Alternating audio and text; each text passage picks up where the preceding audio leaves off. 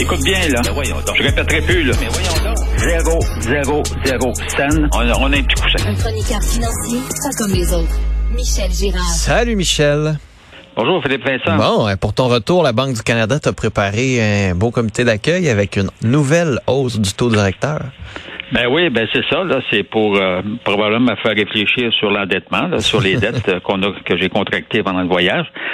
Euh, mais toujours est-il, effectivement, euh, et je t'avoue que je trouve que c'est toute une surprise parce que Selon le décompte des, des analystes qui avaient été con- consultés, euh, en tout cas, les statistiques peuvent changer euh, d'un rapport à l'autre, mais il y avait à peu près euh, huit économistes euh, spécialistes sur dix qui prévoyaient pas que la Banque du Canada allait hausser cette fois-ci son taux, son taux directeur. Eh ben oui, Euh, c'est la grande surprise. Elle a augmenté de 25 points de pourcentage, puis euh, et le pire, c'est parce qu'il probablement qu'il va y en avoir une autre qui va suivre au, au- au mois de juillet. Fait que là, on est rendu à 4,75 comme taux directeur. On va possiblement, selon plusieurs, frapper le, le, le 5 Alors, et la grande surprise, c'est dû au fait, tu sais, comme moi, que ça fait des mois et des mois qu'on dit qu'on va finir par tomber en récession. On va finir par tomber en récession avec toute la hausse des taux des taux d'intérêt sur toute, sur toute la structure, euh, les prêts personnels, les prêts aux entreprises, les prêts hypothécaires, etc. Eh ben non. Hmm. Alors, la raison fondamentale pourquoi la Banque du Canada euh, hausse euh, encore une fois, là, je pense que c'est la huitième fois, là, son, son taux directeur, euh, ben, c'est parce que l'économie tourne trop rondement à, à son goût. Or, euh, et ça laisse entendre que la forte hausse euh, parce que je te rappelle, là, tu sais, il y a à peine un, un an, là, le taux directeur était à 0,25. Puis On est rendu à 4,75. On, va, on va frapper probablement le, le 5, le 5 bientôt.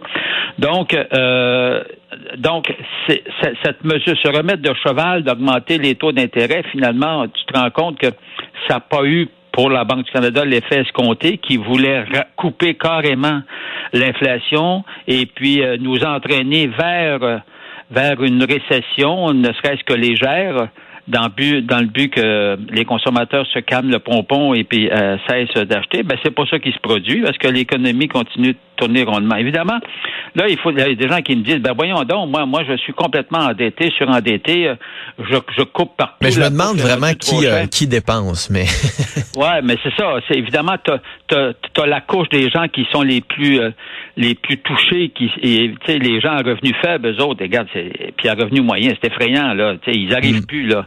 Les fins de mois sont devenus épouvantables. Euh, c'est extrêmement stressant. Tu te demandes comment tu vas faire pour euh, faire ton épicerie.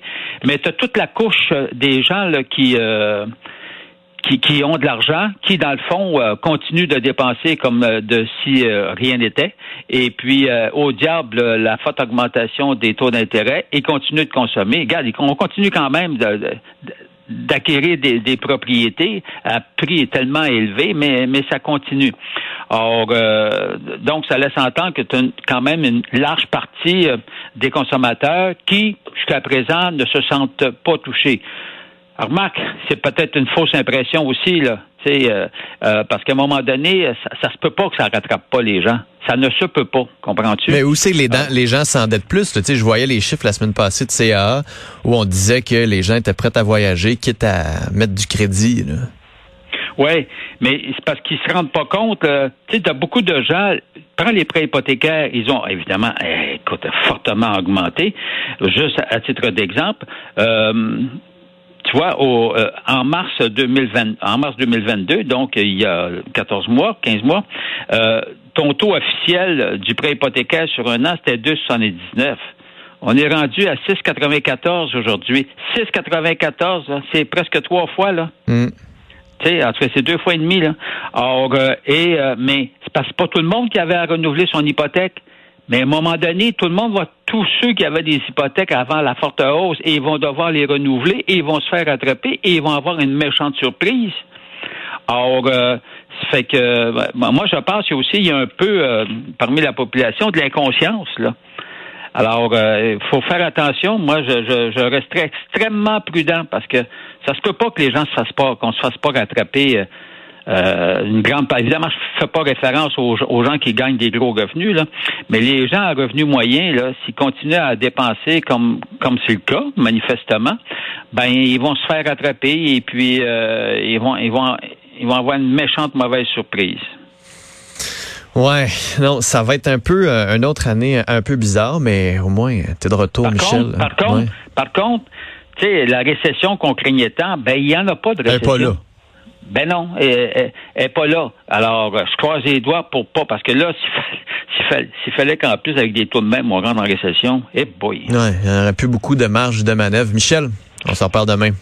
Au revoir. Salut.